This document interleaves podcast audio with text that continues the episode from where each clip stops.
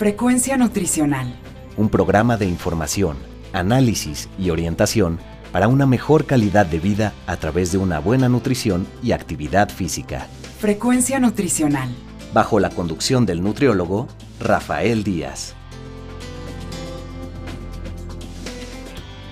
Hola amigos y amigas, les saluda Rafael Díaz García, ya estamos en su programa Frecuencia Nutricional, un programa de la Universidad Autónoma Metropolitana, Unidad Xochimilco, para Guam Radio 94.1 FM.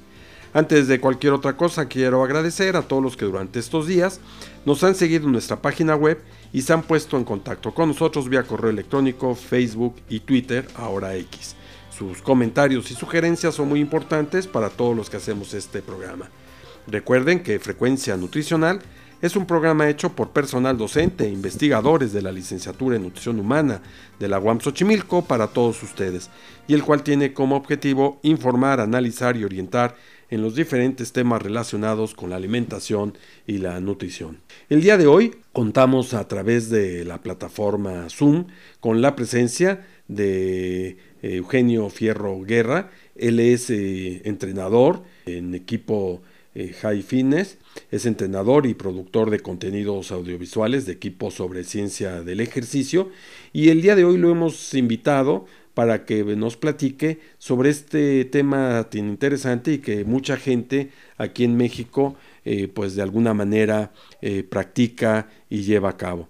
Eugenio, bienvenido a Frecuencia Nutricional. Bueno, no, un placer. La verdad para mí es un honor poder estar acá compartiendo con ustedes esta lista de la actividad física en una población que desde mi opinión en ocasiones no está muy bien abordada en cuanto a la prescripción y aplicación del ejercicio físico de la mejor manera y esperamos que aquí podamos aportar un granito de arena frente a ello. ¿Por qué no empezamos abordando qué es este término del high fitness? Bueno, básicamente High Fitness como tal es un grupo de, jóvenes, sí, que son de Argentina y yo soy de Chile. Y en ese caso, bueno, nos dedicamos a divulgar información sobre la actividad física, siempre basada en la evidencia. En mi posición, digamos, ya llevo un par de años brindando varias capacitaciones, ¿cierto?, sobre esta temática del entrenamiento infanto-juvenil. Hace un par de años atrás yo publiqué un libro titulado High Fitness Kids, y este año, en el mes de julio, publiqué mi primer artículo académico, donde básicamente dábamos a conocer seis estrategias de éxito basadas en evidencia para mejorar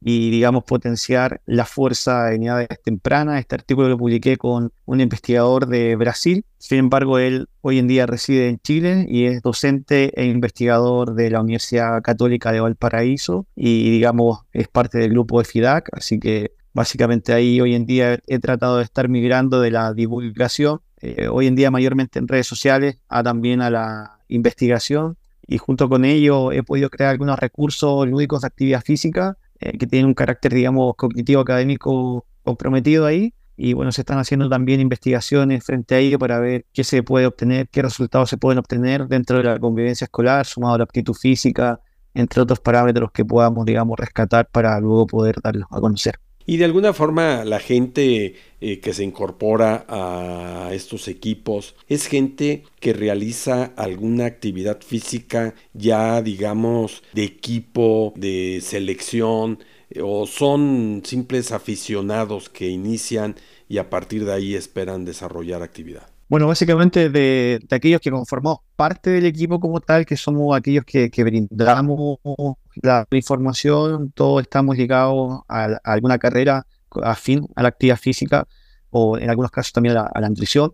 Sin embargo, la gente que, digamos, espera poder formarse junto a nosotros y poder adquirir conocimientos frente a ellos, eh, el público como tal es muy variado. Yo he tenido la oportunidad de, de dar algunas charlas, mayo de este año, de hecho, al hospital, hospital del infantil privado ahí en la Ciudad de México, a un grupo de médicos con la especialidad de pediatría. También de manera personal he podido brindar algunas charlas a kinesiólogos que tienen el interés en poder saber más sobre cómo abordar el entrenamiento de fuerza en niños y adolescentes, desde padres que son aficionados al fitness y tienen el interés también en poder, digamos, mejorar la salud de sus hijos en el espectro de la actividad física. Así que en ese sentido teniendo presente que el público es bien variado, eh, la charla trata de llegar con un lenguaje que todos puedan comprender y que finalmente sea enriquecedor desde aquel padre que no entiende nada de actividad física hasta ese entrenador que ya ha tenido una carrera, ¿cierto? Y un bagaje también con diversos conceptos del ejercicio físico y la salud. Y de alguna manera también lo haces en términos de que se logre una formación autodidáctica siempre basada en evidencia, ¿no? Exactamente, siempre la, la ponencia como tal desde mi lugar la, la voy a conocer con una presentación de PowerPoint. Afortunadamente el día de hoy tengo una llegada muy cercana con diversos investigadores y académicos de la CCM, ¿cierto? El Colegio Americano de Medicina del Deporte.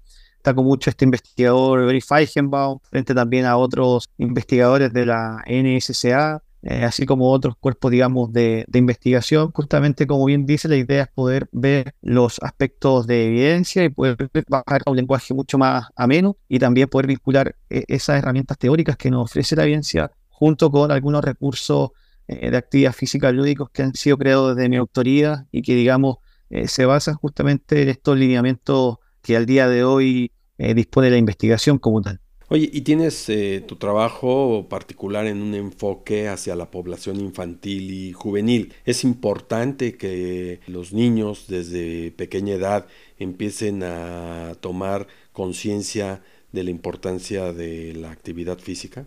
Sí, totalmente. Y creo yo que es mucho más importante también que los padres justamente sean aquellos que tengan la conciencia de que sus hijos, eh, digamos, se deben mover, ¿no? Porque dentro de un espectro socioecológico son los padres o ese núcleo familiar quien debería animar a que sus hijos realicen práctica de actividad física de manera regular y la mejor actividad física finalmente que se recomienda es la que genere la adherencia como tal, la que genere justamente efectos positivos desde el punto de vista eh, de la emoción.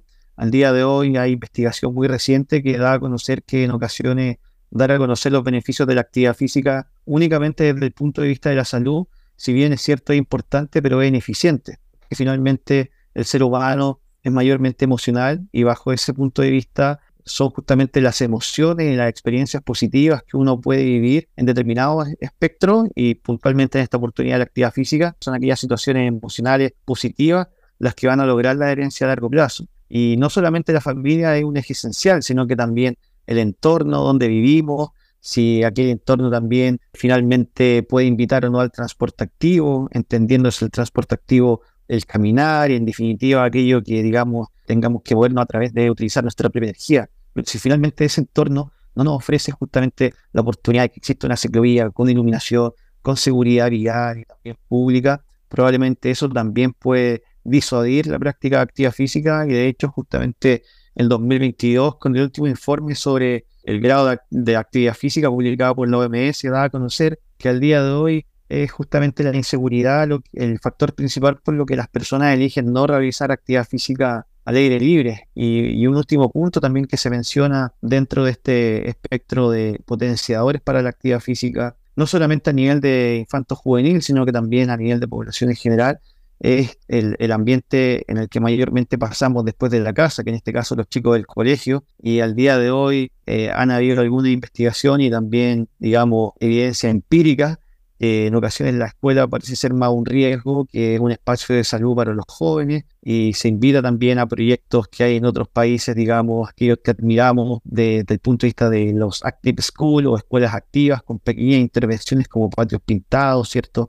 Entre otros eh, aspectos, digamos, como la utilización de eh, lo que podrían ser el uniforme deportivo escolar, que hace que los jóvenes estén más cómodos y su percepción para el movimiento los invita a jugar más en ese sentido, acá hay un investigador en Chile de la universidad donde yo publiqué este artículo, de la Pontificia Universidad Católica Valparaíso, que con su grupo Cogni Acción, de Cogni, de cognición y acción del movimiento, donde se da a conocer que los jóvenes justamente, parece ser que es justamente el uniforme deportivo escolar, los invita a moverse más y por consiguiente los ayuda a cumplir las pautas de actividad física. Entonces, en ese sentido, ya a partir de cambios pueden haber grandes beneficios sumados a eh, descansos activos dentro de clase, entre aulas, etc. Oye, y allá en Chile es parte de la política pública el hecho de que en las escuelas se tenga que desarrollar la actividad física? Bueno, eh, hace un tiempo atrás salió un proyecto que los últimos dos grados de lo que ustedes denominan secundaria, que en Chile sería la enseñanza media, se daba a conocer que la educación física fuese optativa. Sin embargo, eso obviamente no va de la mano con los datos actuales de inactividad física, sedentarismo y grados de sobrepeso obesidad. De hecho, algo que comparte Chile y México es justamente las tasas importantes de sobrepeso obesidad. Eh, después, bueno, hubo un proyecto también que se llamaba Inicios Activos, sin embargo, eso, digamos, al día de hoy no se aplica como tal. Bueno, también acá hay una ley en Chile donde no importa cómo tú vayas a la escuela, no, no te pueden dejar fuera de, poder participar justamente de la, educación. Es un, es un artículo del Ministerio de Educación, pero desafortunadamente no todas las escuelas eh, adhieren de buena manera a eso y finalmente es como ir en contra de la evidencia. Y como dice una persona que parece ser que algo sabía, que era Albert Einstein, que solamente un loco puede hacer una y otra vez lo mismo esperando resultados diferentes. Creo yo que es importante poder atender a toda esta evidencia que finalmente intenta poder mejorar aspectos cognitivos académicos. Por supuesto que la actividad física no es el único punto, hay otros factores que considerar, el factor de, vulnerabilidad, el el sueño, el ambiente familiar, entre otras cosas, pero si podemos ver a la actividad física como un potenciador para estos efectos cognitivos académicos que por lo demás se deterioraron bastante después de la pandemia, entonces deberíamos atender a eso con ciertos niveles hoy en día de, convivencia escolar negativa. Y en ese sentido también en Chile se hizo un proyecto de investigación, eh, Active Star se llama de hecho, de un investigador de la Universidad de Navarra, Antonio García Hermoso, y se vieron que actividades, digamos, actividades físicas como tal dentro del entorno escolar de carácter prosocial o de desarrollar ciertas habilidades cooperativas mejoraba justamente la convivencia escolar y eso probablemente también invita a que aquellos niños que pueden ser víctimas de bullying finalmente puedan ir al colegio con un mayor placer porque justamente se siente ese sentido de pertenencia. Y, y es difícil a los niños eh, hacerles la conciencia de la importancia de la actividad física, eh, sobre todo cuando hay factores como estos que dices tú, la propia inseguridad, el hecho de que eh, pues uno como padre de familia vamos a pensar si el hijo me dice quiero salir a hacer ejercicio, no, no salgas, es difícil después de todo este embate social que hay de las dificultades, quizás de la falta de espacios en dónde desarrollar actividades, los parques y ese tipo de cosas, el poderle a un niño meter en el chip la actividad física es más relevante que el iPad o que el teléfono? Claro, justamente hay varios actores, ¿cierto?, que al día de hoy deberían participar en la promoción de la actividad física. De hecho, al parecer, en diversas ciudades, ¿cierto?, falta muchos espacios que realmente sean eficientes para la promoción de actividad física. Yo al menos soy un crítico y creo yo que legítimo de algunos parques, digamos, que tienen algunas máquinas de fierro que probablemente como, como ciudadanos podamos ver, pero que el impacto de utilización es cero. Entonces, en ese sentido, hay algunas investigaciones de una arquitecta que se llama Megan Talarowski, donde justamente invita a la comunidad en general, o sea, no solamente a los chicos, sino que da a conocer parques novedosos de utilización donde estos participan los jóvenes, es decir, niños, adolescentes, así como también los adultos. Y esos parques finalmente han podido e-, evidenciar que tienen una tasa de utilización de más de un 113%, sumado donde los chicos participan más y los adultos participan más. O sea que los adultos no se quedan tras bambalinas viendo cómo los chicos juegan y aquí se, se produce ese efecto contrario, donde los chicos juegan y los adultos se quedan en el iPad. Entonces, yo invito muchas veces en las charlas a preguntar, ¿cierto?, si les parece que los jóvenes hoy en día están mucho en la tecnología. Y por supuesto que muchas de las respuestas es que sí. Sumado a esa pregunta, les pregunto, bueno, los invito ahora a ustedes a que revisen cuánto tiempo estuvieron ayer en el celular. Y claramente somos todos conscientes de que hoy no es solamente la generación digital, sino que es la era digital donde prácticamente estamos todo el día conectados. Pero si tuviésemos justamente otro espacio público que nos inviten a poder movernos, eh, seguramente podríamos mejorar la unión familiar, que al día de hoy eso se ha visto también eh, perjudicado, no solamente por la tecnología, sino que también, como, como tú dices, de, quizás la falta de espacio. Y por otro punto, de poder mejorar a que los chicos sientan esas ganas de poder participar de la actividad física, tiene que ver justamente con las experiencias. Si nosotros quizás volvemos atrás, miramos hacia atrás de cómo éramos nosotros cuando pequeños, no necesitábamos quizás muchos incentivos externos para poder movernos, simplemente era el hecho de disfrutar con nuestros amigos, eh, con un pequeño balón de fútbol, si nos gustaba quizás ese deporte, o incluso simplemente jugando a la escondida, a las trabas, etc. En una oportunidad tuve la, dicha de poder escuchar un episodio de un podcast en España donde la, de esta docente investigadora daba a conocer que es importante justamente saber los intereses actuales que tienen los jóvenes e incluso vincular aspectos tecnológicos con la actividad física. Y ella mencionaba un juego muy conocido que se llama Fortnite, y ella daba a conocer justamente de que este videojuego que los chicos estaban jugando al día de hoy de manera digital y sedentaria, se transformó en actividad física en su clase de educación física, donde justamente los jóvenes imitaban ser eh, un personaje de este videojuego mientras realizaban actividad física. Y por supuesto que ahí ella fundamenta todo. Me gusta mucho citar a investigadores porque creo que nos dan un poco la forma de poder reflexionar y pensar. Y Tamara Rial comenta que una, una de las Cs del alfabetismo motriz tiene que ver con la conciencia de moverte, el conocimiento frente a la actividad física, etcétera. dice que la creatividad justamente es una de las Cs del alfabetismo, que necesitamos creatividad para poder movernos sobre todo también en tiempos actuales donde parece ser que tenemos que tener eh, muchas más estrategias novedosas para que los demás adhieran, que la comunidad en general adhiera a la prescripción de obligación de ejercicio físico. Y un poco para nuestros radioescuchas, que muchos de ellos son nutriólogos, que se dedican a esta orientación nutricional y sobre todo impregnarle a la actividad física un elemento fundamental en un buen desarrollo.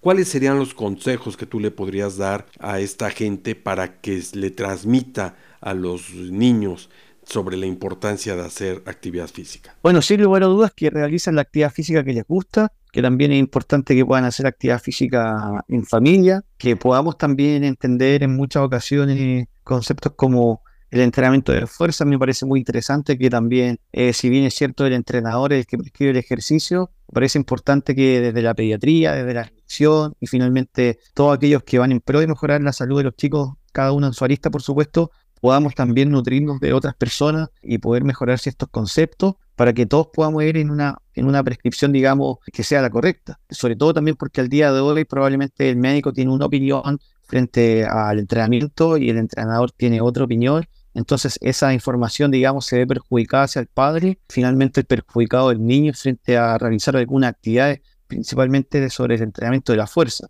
Eh, muy rápidamente comento un ejemplo.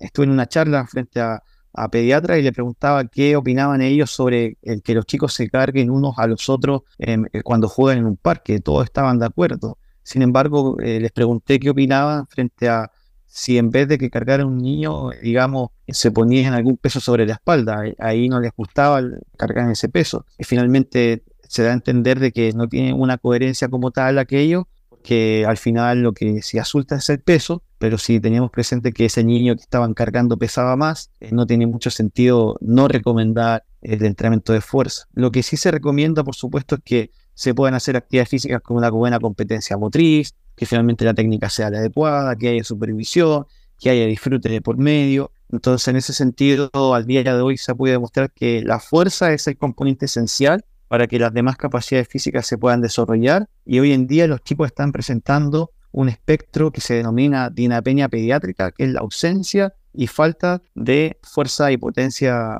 muscular. Y eso perjudica no solamente aspectos de rendimiento deportivo, sino que también aspectos de personalidad, donde finalmente como su competencia motriz está baja, su motivación para hacer actividad física también disminuye y por lo demás también su autoconcepción disminuye, se empiezan a presentar eh, síntomas también de aislamiento social, donde finalmente no son parte de un grupo quizás deportivo y esa exclusión social puede tener problemas a nivel psicosocial importante. Entonces, eh, creo yo que la invitación a nivel nutricional es poder nutrirnos desde el punto de vista del entrenamiento, por supuesto, que nos podamos nutrir también de otros entrenadores. Creo que estos espacios también son muy enriquecedores porque nos invita quizás a indagar sobre algunos temas o conceptos que puedo haber mencionado acá. Básicamente eso.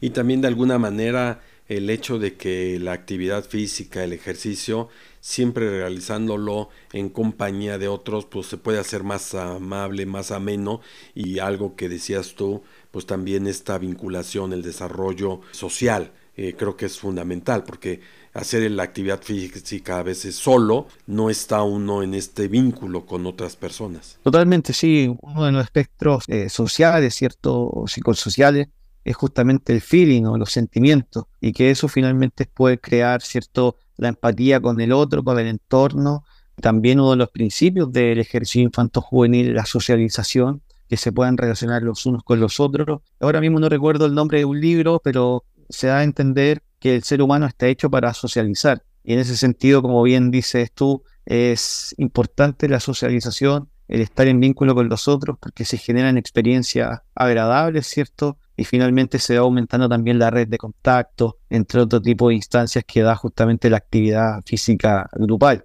ya sea estructurada en la clase de educación física o en algún centro de entrenamiento deportivo o desde el punto de vista ya jugado en algún parque o espacio de diversión. ¿Con quién es más complejo trabajar? ¿Con niños o con adolescentes?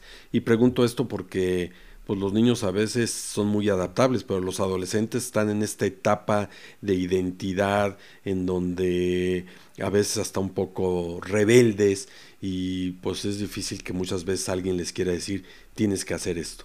Para ti como eh, especialista en la materia, ¿con cuál es más complejo? Sí, a mí me parece que en adolescentes en ocasiones no son tan receptivos a las actividades, eh, pero esto por supuesto no tiene que ser una barrera que no se pueda superar, ¿no? Todas las barreras siempre se pueden eh, superar y en ese sentido hay que buscar estrategias eh, que estén, digamos, al alcance nuestras para poder hacer que los chicos se acerquen de manera enérgica y por eso es importante ver los intereses que tienen los, los adolescentes al día de hoy y también pasa en adultos, ¿no?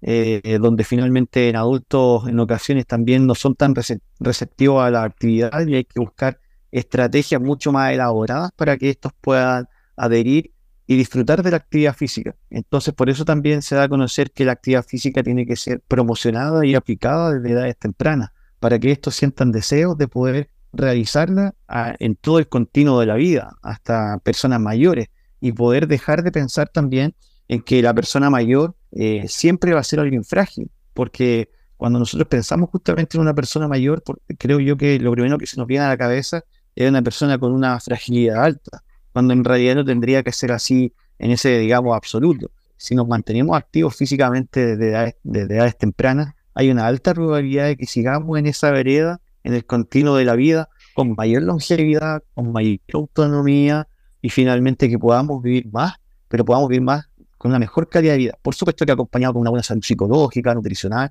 y entre otros aspectos que involucran el día a día. Pero la actividad física es justamente un pilar fundamental en la vida de las personas. Antes era una necesidad moverse, porque finalmente si no te movías probablemente no podías sobrevivir, ¿cierto? Porque tenías que ir a buscar tu comida, tenías que ir a buscar el alimento, eh, el abrigo, el techo, etc. Y hoy en día es simplemente, eh, digamos, si te gusta lo haces. Eh, un poco para ir cerrando, me gustaría preguntarte cuáles son eh, los beneficios que le podrías decir a nuestros radioescuchas que tiene el hacer actividad física. ¿Por qué empezarlos desde temprana edad? Bueno, porque finalmente desde edades tempranas, como bien decía, va a suceder todo lo anterior, vamos a aumentar la longevidad, no solamente van a mejorar aspectos de salud eh, desde el punto de vista cardíaco, desde el punto de vista de lo que tiene que ver con un peso corporal también idóneo, sino que también desde aspectos psicosociales, donde finalmente puede mejorar aspectos de socialización, también podrían disminuir la probabilidad de, sufrir algún tipo de bullying, justamente por esta protección social o de pertenecer a algún grupo de amistades. Y en ese sentido también podría mejorar aspectos educacionales, donde podrían mejorar los aspectos académicos. Entonces, los efectos como tal son múltiples en ese espectro biopsicosocial y también se ha visto que cuando se invierte un dólar en materia de actividad física, que es considerado este medicamento no farmacológico para preservar la salud, nos podemos ahorrar 7 dólares en promedio en atención médica. Así que no solamente cuidamos la salud, sino que también podemos cuidar el bolsillo, que al día de hoy sabemos que el mundo, cierto, sufre problemas importantes también en ocasiones a nivel económico, así que son varios los, efectos en el espectro de la vida en la que la actividad física te va a ser beneficioso para, para tu salud en todo espectro que lo podamos ver. Y supongo que en el adulto mayor este beneficio es el de tener una vida más saludable, tener una vejez eh, de alguna manera sin tantos problemas, dolencias, malestares que a veces pues la característica de la propiedad lo da. Exactamente, y una buena nutrición, una buena cierto base proteica, entre otros espectros, ¿cierto?, nutricionales, pero desde el punto de vista nutricional, al día de hoy, ¿cierto?, la persona mayor tiene osteopenia, ¿cierto?, que es esta pérdida de la masa ósea, sarcopenia, también pérdida de la masa muscular. Entonces, si mantenemos a, las personas mayores fuertes, que finalmente cuando tú revisas cuáles son los déficits que tienen, que son, como bien digo, la sarcopenia, que es músculo esquelético, esto no se soluciona enviándolo a caminar o a nadar. Si bien pueden hacer estas actividades, pero lo importante es que realicen entrenamiento de fuerza, porque se ha visto que es el entrenamiento de fuerza el que mejora justamente estos déficits. Entonces, es importante también entregar prescripción de actividad física que vaya acorde con las necesidades de las personas. Y la persona mayor necesita realizar entrenamiento de fuerza para mejorar estos efectos, digamos, de deterioro que se dan al momento que uno va avanzando en la edad. Y si tenemos más, más adultos mayores fuertes, vamos también a poder reducir la posibilidad de que estos sufran caídas, que eso se da mayormente y comúnmente en esta población. Entonces, si los tenemos fuertes, van a ser más longevos. El entrenamiento de fuerza finalmente ha reportado eso que es importante que, estos puedan realizar el ejercicio de fuerza para que puedan ser más longevos y finalmente más autovalentes y que ha representado también beneficios importantes a nivel cognitivo, cerebrales y que eso también sabemos que eh, a medida que vamos avanzando en edad se va perdiendo cierta capacidad cognitiva.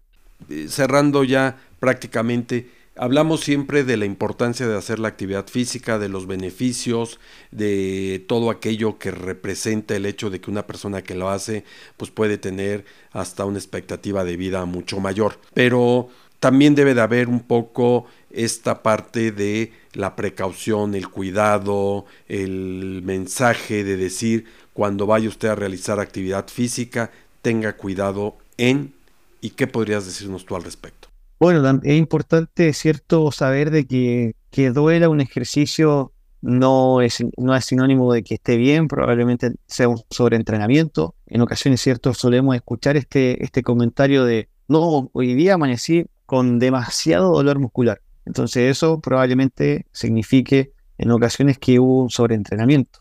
Eh, también es importante, cierto, eh, una buena hidratación, también el descanso después de entrenar, que es importante eh, realizar ciertos ejercicios que puedan ser con que puedan suponer algún riesgo, por ejemplo, que sea acompañado de algún entrenador o de alguna supervisión, poder también saber, si saber que si en ocasiones estás cansado, tuviste un día laboral muy extenso, con mucho estrés y probablemente estás dudando en ir a entrenar o no, quizás sea bueno poder también descansar ese día e ir el otro día con la cabeza más fresca o realizar actividades ese día de una manera mucho más ligera entonces, si bien es cierto el ejercicio salud, el ejercicio bien planificado y bien estructurado va, a generar salud.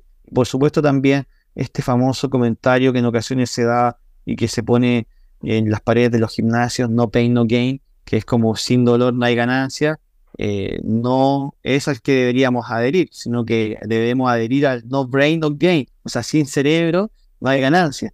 Entonces, en ese sentido, tenemos que justamente dosificar la actividad física, en base a nuestra condición física, a nuestras habilidades y progresar paulatinamente, teniendo en cuenta que la actividad física, si queremos que sea a largo plazo, entonces la tenemos que realizar justamente teniendo estas consideraciones, porque si no, el día de mañana vamos a estar con más lesiones, yendo más tiempo al fisioterapia o al kinesiólogo, gastando más dinero, y si miramos atrás, bueno, parece ser que ahora estamos peor de cuando no entrenábamos. Entonces tenemos que atender a eso, a poder realizar actividad física que vaya acorde con nuestras capacidades, con nuestras habilidades, también con nuestros intereses, poder hidratarnos, saber que el descanso también es parte del entrenamiento, no obsesionarnos y realizarlo cierto de manera placentera. Y si nos gusta realizar actividades físicas grupales, también realizarlo de manera grupal. Oye, ¿y el calentamiento previo a la actividad? Sí, eh, es importante y en ese sentido, por ejemplo, pongo algún ejemplo puntual, ¿no? Si, por ejemplo, vamos a realizar un ejercicio conocido como podría ser la sentadilla, entonces tenemos que también hacer entrada en calor específica, donde si vamos a realizar, por ejemplo, un entrenamiento de press banca o este bench press o el press cierto de pecho, entonces no sé si lo más idóneo va a ser cierto que nos las pasemos calentando en la cinta de correr y después de inmediatamente le ponemos peso a la barra para hacer press de banca. No, tenemos que hacer entrada en calor en ese sentido que vayan de manera específica con nuestra cintura escapular, lubricando bien las articulaciones que van a estar involucradas, ¿cierto? Al momento de realizar este ejercicio específico de, de banca. realizar series de aproximaciones que vayan acercándonos de a poquito, ¿cierto?, a utilizar un mayor peso, donde nuestros tejidos eh, y músculos se vayan adaptando ese día, ¿cierto?, a utilizar la carga que vamos a utilizar. Entonces, así como la entrada en calor es importante, una entrada en calor general, ¿cierto? Quizás podríamos hacerla caminando, etcétera. Pero luego de eso, tendríamos que hacer una entrada en calor específica, teniendo presente cuáles son las articulaciones, los músculos, el patrón de movimiento que vamos a utilizar en ese entrenamiento esencial o, digamos, principal. Y luego de eso, realizar una vuelta a la calma. Yo sé que este punto de la vuelta a la calma es un tema de controversia porque Siempre se ha dicho que después de entrenar tenemos que elongar.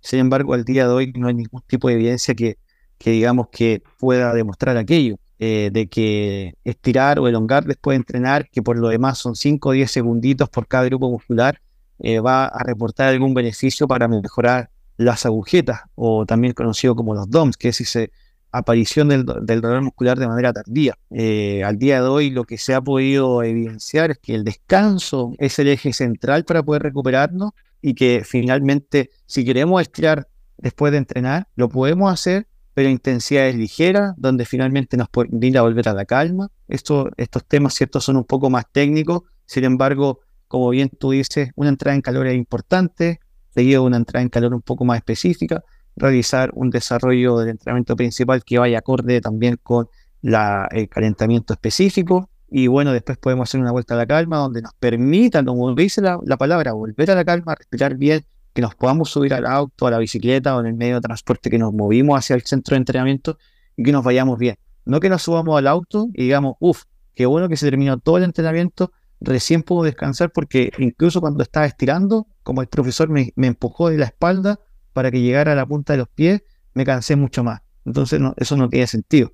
Así que tenemos que aplicar eh, los principios del entrenamiento de buena forma y como bien digo, estos quizás son puntos más técnicos, pero ahí hay un pequeño acercamiento frente a ellos. Pues Eugenio, la verdad que han sido elementos muy importantes para nuestros radioescuchas. Eh, ojalá que tengamos la oportunidad de volver a platicar y agradecerte que eh, haya estado con nosotros desde Chile a través de la plataforma Zoom en frecuencia nutricional. No, por favor, un placer, la verdad. Le agradezco a usted el espacio para poder dar a conocer un poco el conocimiento que he podido ir adquiriendo en este tiempo, así que sería un honor poder volver a compartir con ustedes. Les mando un gran abrazo y también agradecer a los que se quedaron detrás de los parlantes, se escuchan hasta el final. Frecuencia nutricional. Pues amigos y amigas, estamos terminando nuestro programa, el cual esperamos haya sido de su agrado. Recuerden que podemos seguir en contacto a través de nuestro sitio web www.frecuencianutricional.mx, donde pueden encontrar los vínculos de Facebook, X e Instagram. Asimismo, lo pueden hacer enviándonos sus comentarios a nuestro correo electrónico frecuencia nutricional Les recuerdo que pueden escuchar todos nuestros anteriores programas en las plataformas de Miss Cloud y Spotify. Solo me resta agradecerle a Alfredo Velázquez en la producción del programa, a la doctora Norma Ramos Ibáñez, coordinadora de la licenciatura en nutrición humana de la UAM Xochimilco, y a todos los que hicieron posible la realización de este. Finalmente, gracias a todos ustedes por escucharnos. Se despide Rafael Díaz, quien los invita a estar con nosotros en la siguiente emisión de Frecuencia Nutricional. Frecuencia Nutricional un programa de información, análisis y orientación para una mejor calidad de vida a través de una buena nutrición y actividad física. Frecuencia Nutricional. Una producción de la Unidad Xochimilco para Guam Radio 94.1 FM.